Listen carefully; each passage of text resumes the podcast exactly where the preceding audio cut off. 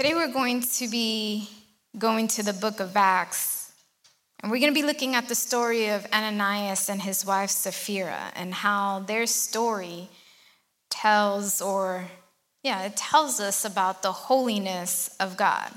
And if you remember this year, we've been talking about holiness.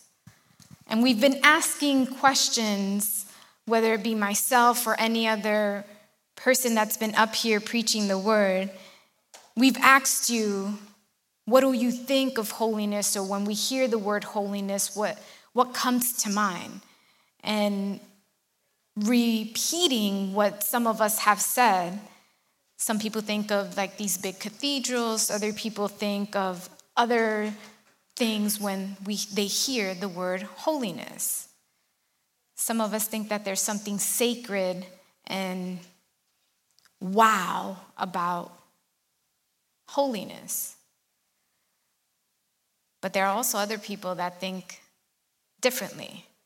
But the Bible presents us a different understanding of what holiness is. And to be holy means to be set apart, to be distinct. We've seen that, we've heard it.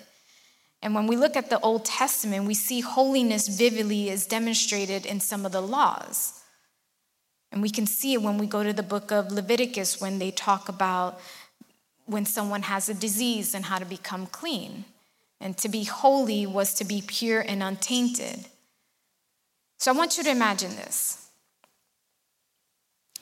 If we need to get to holiness, we need directions. But if we're in this time where the pandemic is still kind of an issue, there's things going on outside.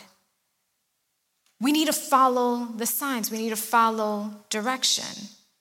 And so it's like a massive sign hanging over the highway when we're trying to get to a place. But in this situation, it says highway to heaven. And it says perfect spiritual health required all others self quarantine for all eternity. Can you picture that? When we're driving, when we're going from one place to another, we focus on what is ahead because we need to know if that is the exit that we are needing to take. And we are looking and we're making sure we don't take the wrong turn. And if we're needing to get to a certain area, we want to make sure we get there at a appropriate time, especially if they're waiting for us. For those of us that have gone to Arkansas, when we leave on Friday morning, we need to get there at a certain time because we have service starting that evening. And so we want to make sure we get there on time. But have you thought of getting to heaven like reading highway signs. I'm gonna repeat it. Where the sign says, perfect spiritual health is required. To get to heaven, you have to be perfectly holy. You can't have any spiritual sickness or disease. You can't have any blemish or sin on your person. And if you were to encounter God with this in all his holiness right now, what would be the result? Would it disappoint or overwhelm you that you can't be able to get close to God because of your unpurity? And so I have titled today's message, Why Does Holiness Matter? The prophet Isaiah saw God in all his holiness. Isaiah had a vision where he saw God set apart on a throne over the temple. And we see that in the book of Isaiah, chapter 6. And God is surrounded by a type of angel called a seraphim. And even though these angels were pure beings, they were much better than us and they covered their faces so they wouldn't see God's holiness. And their feet were also covered in pop. That was maybe representing the typical place of unholiness, of dirt, if we go to the book of Exodus. But look at what they call out in Isaiah 6, 3 and 4. This is not our main verse for today, but look at what, is, what it says Isaiah chapter 6, verse 3 and 4, the New International Version I'll be reading. And they were calling to one another, Holy, holy, holy is the Lord Almighty. The whole earth is full of his glory. At the sound of their voices, the doorposts and thresholds shook, and the temple was filled with smoke. In this vision that Isaiah had, he sees this, the temple shake. God's temple is a holy place and it set him apart. And in the New Testament, God's people become his temple. We become holy through the Holy Spirit. But let's see how Isaiah reacts when we look at verse 5. He says, Woe to me! I cried. I am ruined, for I am a man of unclean lips, and I live among a people of unclean lips. And my eyes have seen the King, the Lord Almighty. So I ask you, how does God's holiness affect you? Do you feel like you're good enough?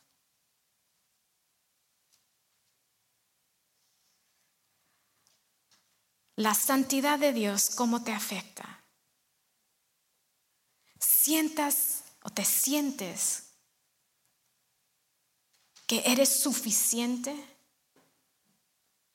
I mean, when you come to church, you must be a good person, right? I mean, people think coming to church, you're, you're this angel and, and you can never do nothing wrong. And then the moment you do something wrong, they think bad of you. That's what people think of those that come to church. I mean, we must be good if we come to church, right? We follow the rules, we do what we're told, we follow direction, we give our funds to those that are in need.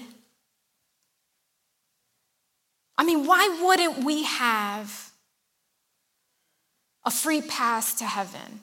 We come to church, we raise our hands, we, we pray. Why wouldn't we? This is where we're wrong. But there's hope for all of us. Or maybe you're just on the other end of the road and you know God could never accept you. You're too dirty, you're too filthy, you, you're decaying slowly. You're also wrong. Church, there's hope for all of us. Hay esperanza para todos nosotros. Aunque seamos sucios, mugrosos, O sea, hay esperanza para todos nosotros. Aunque nosotros seamos las personas que vengan cada domingo aquí, hay esperanza para nosotros. Y lo podemos ver en esta historia que vamos a ver esta mañana. The story that we're going to be looking at is Ananias and his wife Sapphira. And it helps us understand the holiness of God in the right way. Sometimes we underestimate God's holiness. We must take God's holiness seriously. Why is it that when we walk into a courtroom, we are respectful, we remove our hats, we do not chew gum, we respect that place. But when we come into the house of the Lord, that respect isn't the same. There's a difference. When we look at the story of Ananias and his wife, they didn't take God's holiness seriously. They didn't. We're supposed to worship him with reverence, with admiration, with awe, with devotion, with, with respect, because He is holy and set apart.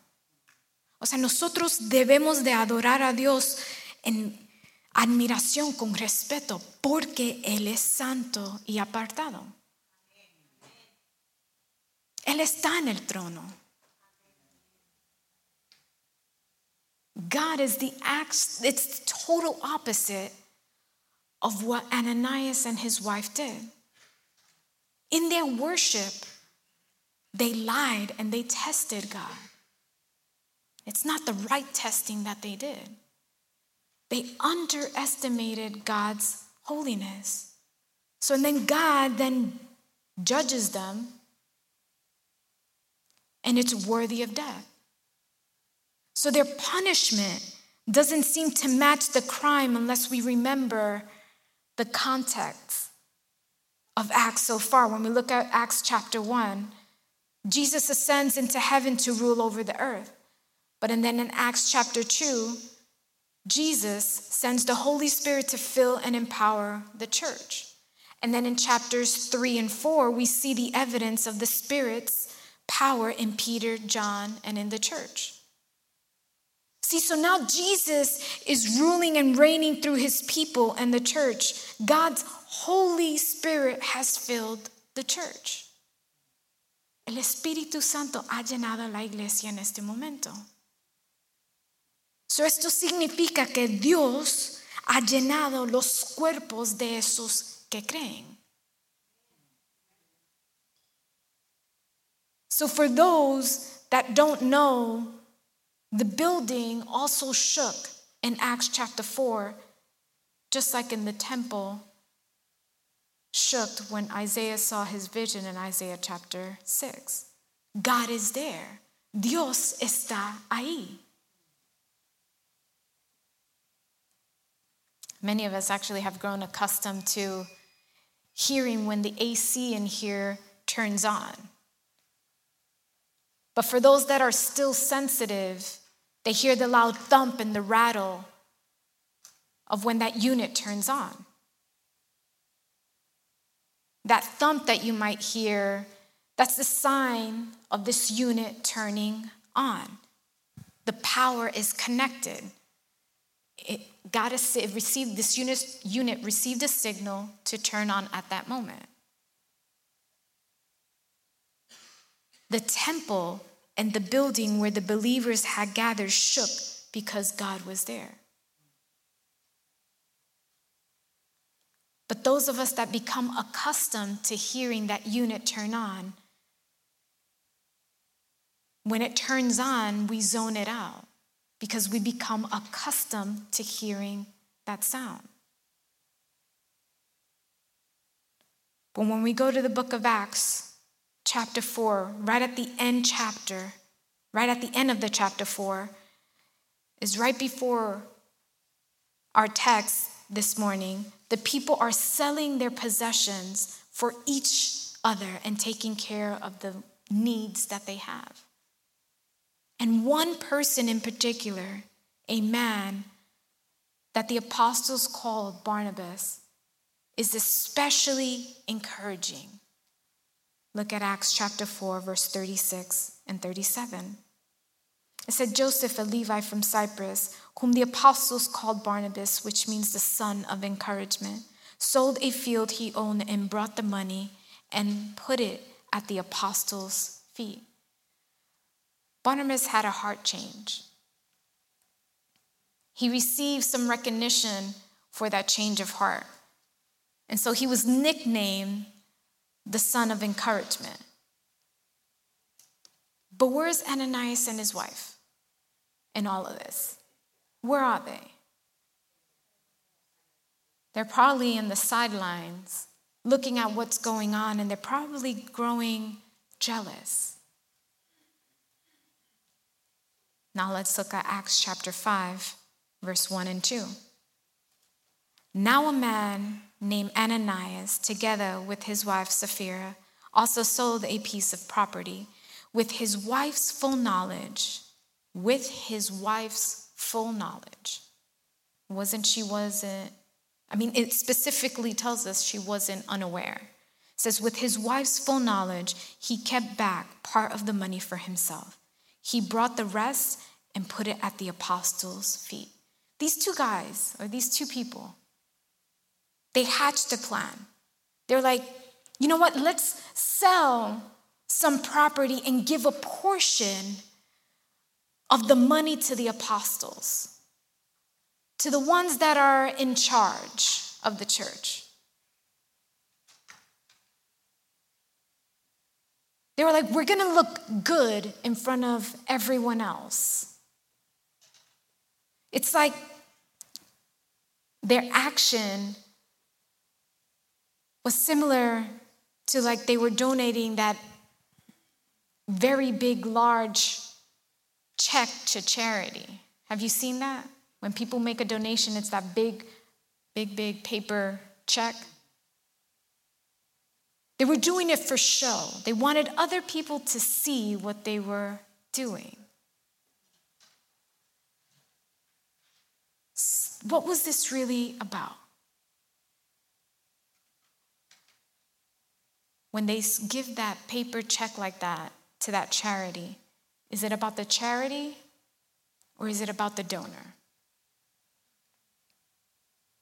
It's usually about the donor. They want to show off that they've been able to donate that amount of money to that charity.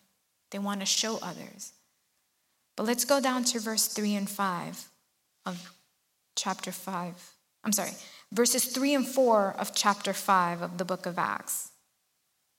It says, Then Peter said, Ananias, how is it that Satan has so filled your heart that you have lied to the Holy Spirit and have kept for yourself some of the money you have received for the land?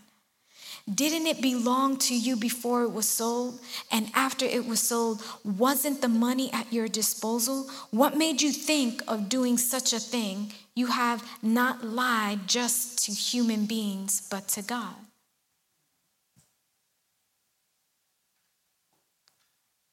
How did Peter know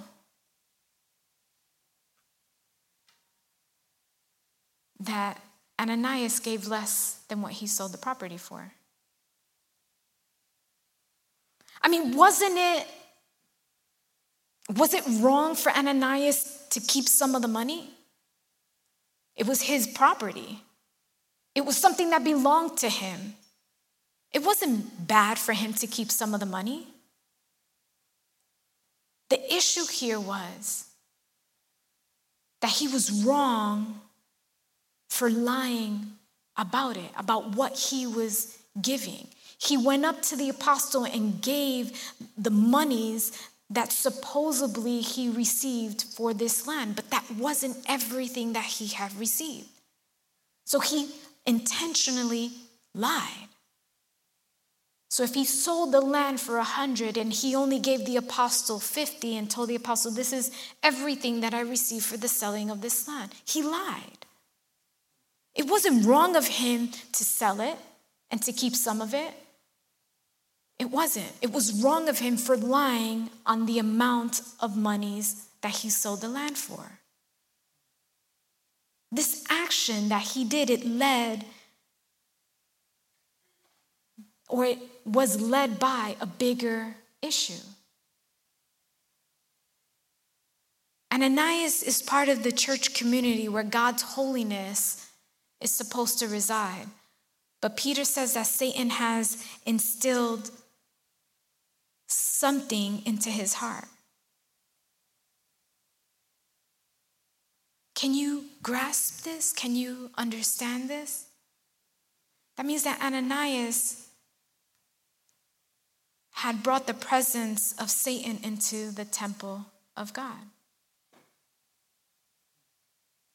Cuando Ananías vendió la propiedad y no le entregó al, al a la iglesia lo que debería de entregarle, ahí es a donde él falló, porque él mintió. No era porque él no podía quedarse con algo, era porque él mintió en la venta de esa propiedad. entonces significa que Ananías trajo la presencia de Satanás a la presencia de Dios. He lied so that allowed he allowed Satan to come to the presence of God or into the temple of God. And it wasn't an accident. No fue algo que él dijo, oh, se me olvidó. It wasn't something like that. This was serious. Era algo serio. It was intentional. It was like in those times when COVID had started, and if, if I was sick and I intentionally went into a nursing home, that was similar to what was going on in this moment. It was done with a reason, with a purpose. Something was driven behind it. But God will protect his people, he will protect his temple. Dios siempre va a proteger a su gente. Siempre. Y él va a proteger a su iglesia. The people of the church are the temple or the new temple of God. El cuerpo de nosotros es el lugar nuevo a donde habita Dios. So, what happened in Acts chapter 2 at the Pentecost when the Holy Spirit descended and came to rest on the believers as the tongues of fire? That's what happened in that moment, in, at that time, is when we see or we have the evidence and the fact that that is when God started residing in his people through the Holy Spirit. In Ephesians, Paul describes the church's body as the temple of the living God. Ephesians chapter 2 verses 20 to 22 says, built on the foundation of the apostles and prophets with Christ Jesus himself as the chief cornerstone, in him the whole building is joined together and rises to become a holy temple in the Lord. And in him you too are being built together to become a dwelling in which God lives by his Spirit. I mentioned this last week. If we were to x ray you or have an internal picture of your heart, what would we see? From the scripture, it tells us that in him you too are being built together to become a dwelling in which God lives by his Spirit. Is God the one dwelling in us? Ananias, he was acting ignorantly.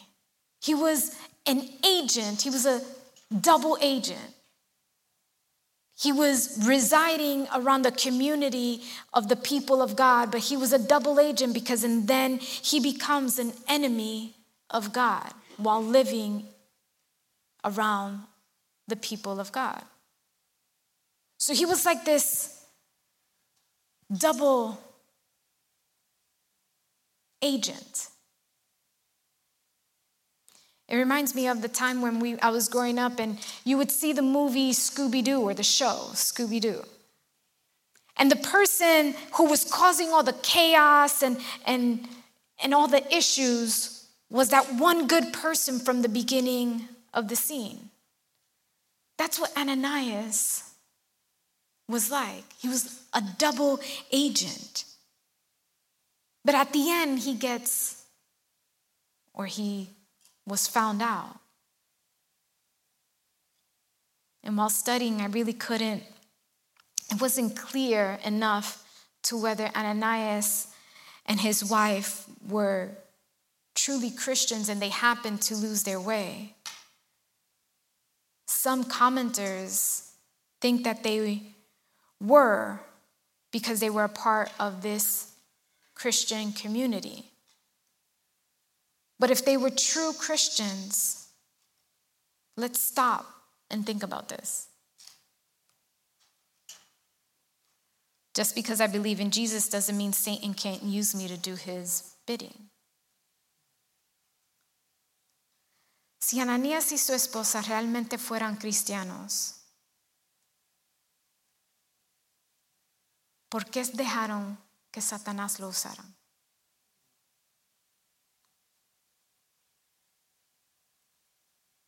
Solo porque soy un cristiano no significa que Satanás no puede usar a esa persona para hacer lo que él necesita hacer.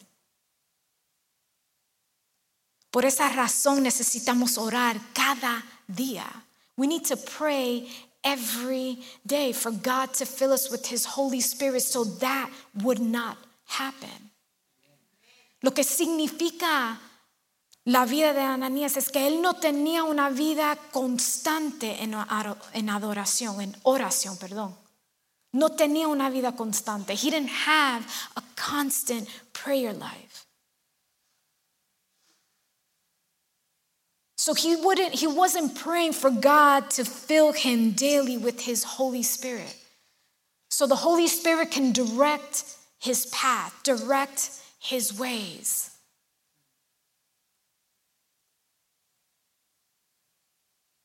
If I'm walking my dog in a park, for those of us that love our fellow animal members, family members, if I'm walking my dog and a stranger comes up and puts a leash on my dog, how do you think the dog will feel with two leashes? How they be able to follow or walk with two leashes and two different people directing them.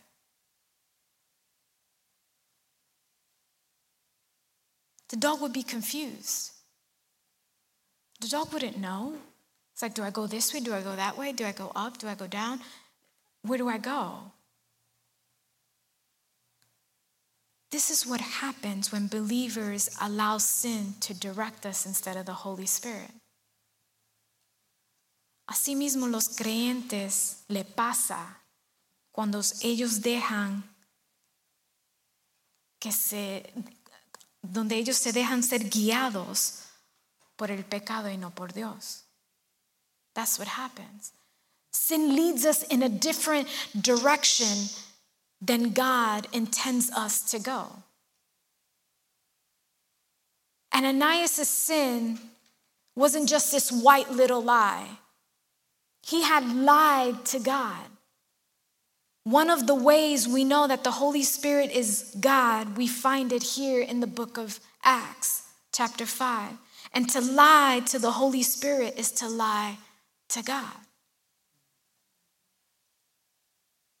The sin threatens to introduce a systemic sin. When we're talking about systemic, it's affecting the entire system, it's not just a part of.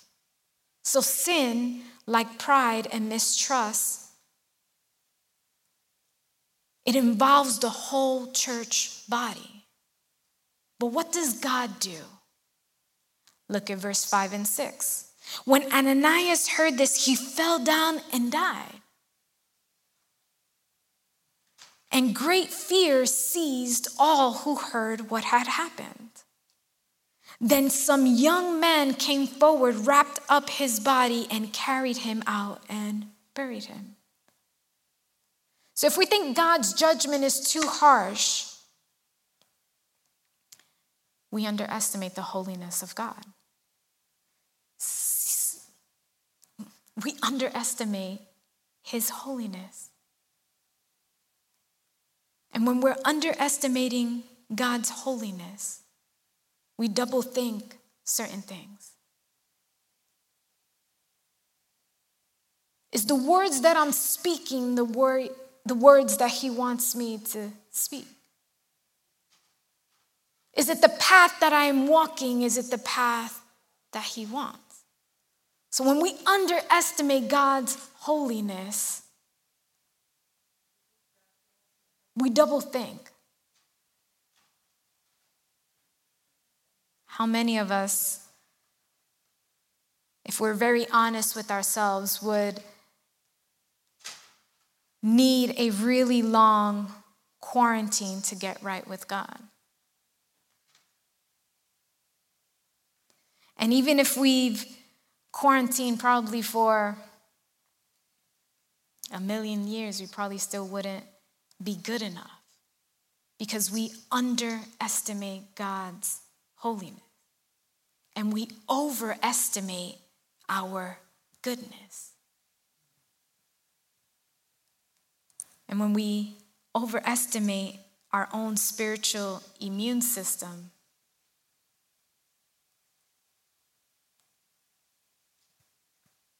something happens. When we look at the word immune system, it's uh, basically a complex network of like there's cells, there's tissues, organs, and substances. They actually is what helps the body fight infection and other diseases, is what helps us. But when we overestimate our own spiritual immune system, we go through life coughing, we go through life sneezing, we go through life not washing our hands, and we think that our spiritual health is okay. But that is, there's an issue. We think we're spiritually healthier than we really are, but we're really sick and we're spreading the disease. That means that we're asymptomatic. We have a condition where we are the ones that introduce that disease, but we're the ones that show no symptoms. Are we the ones that have that disease without knowing or without seeing the symptoms? Are we an asymptomatic believer?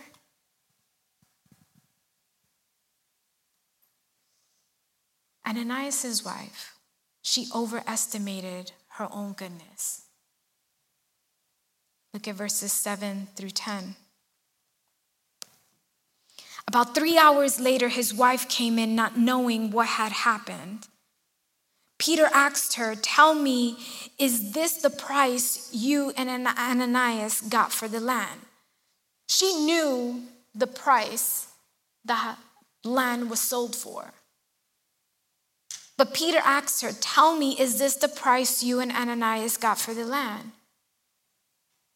And she's like, Yes, that is the price.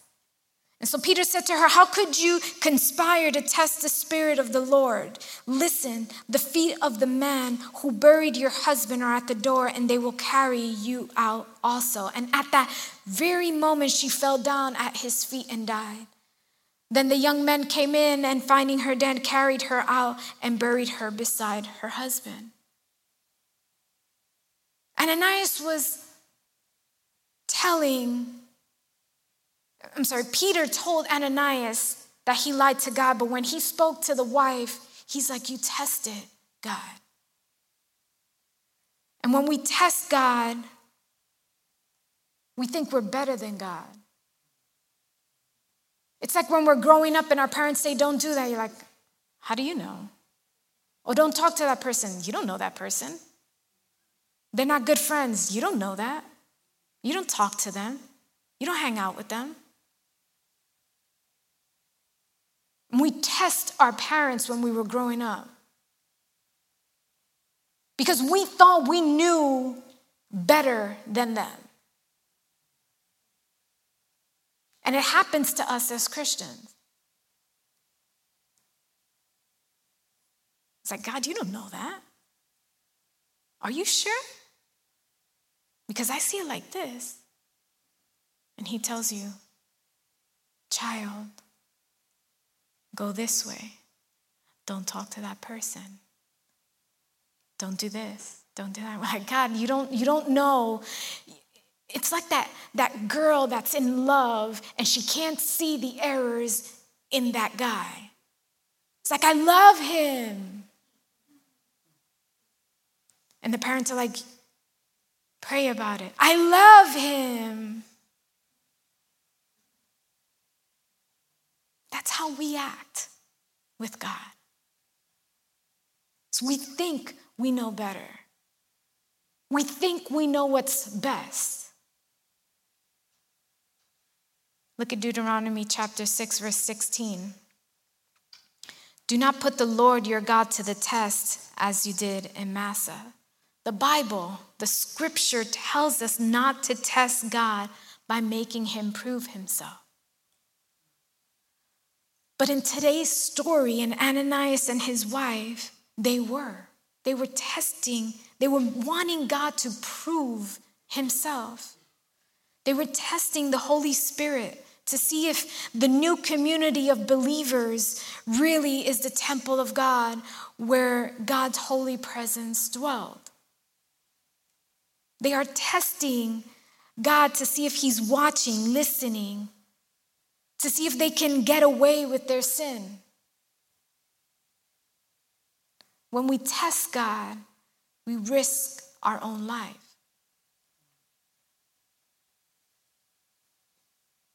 Have you guys ever heard of Nadab and Abihu?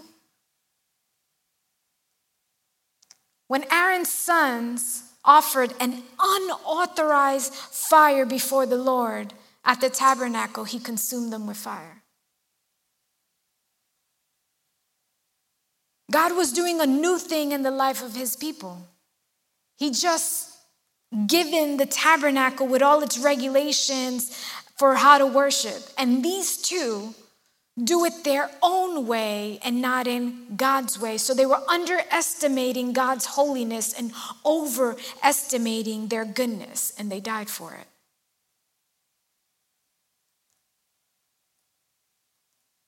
What about Uzzah? Do you guys remember Uzzah? And the ark? King David brings the ark of the covenant back to Jerusalem on a cart led by oxen, and it stumbles, and Uzzah reaches out his hand because he wanted to steady the ark of the covenant, and God strikes him dead. The Ark of the Covenant was a golden chest and it had two cherubims, two angels on the top. And it was holy because God resided there. But when I was studying, a commentary said that Uzzah presumed his hands were cleaner than the dirt, so God said, No. Mud doesn't sin, people do. He overestimated his goodness.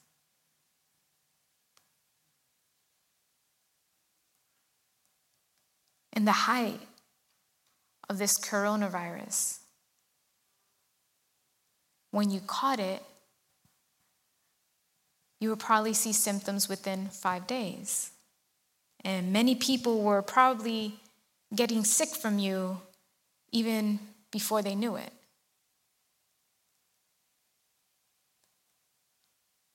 What an illustration for sin. We've all caught it, but most of us don't even realize it. The symptoms are there selfishness, greed, lust, jealousy, pride, but we ignore it. Sin is much more deadly than any virus. And with this, I'm going to start closing.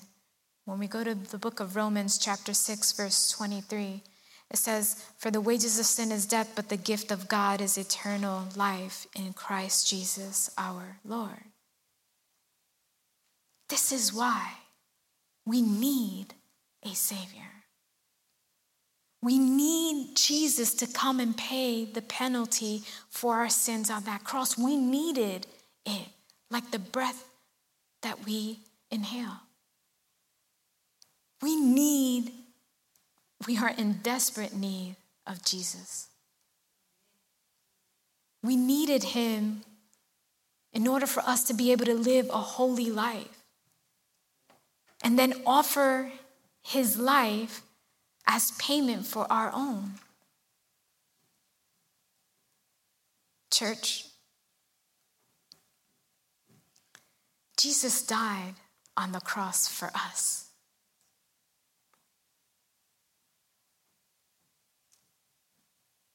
Jesús murió en la cruz por nosotros, o sea, por mí. ¿Te has puesto a pensar eso? O sea, Él dio la vida por mí. He had everything. Él lo tenía todo. Y lo dio por morir en la cruz por mí. He gave everything up to die on the cross for me.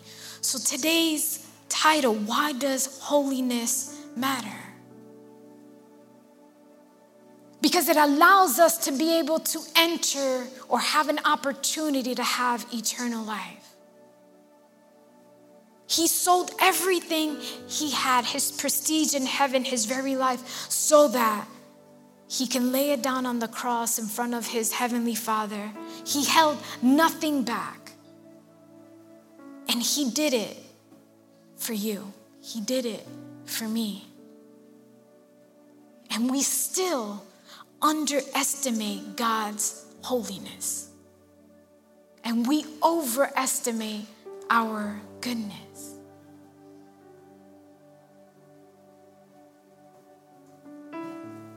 So when we worship, we should ask for grace.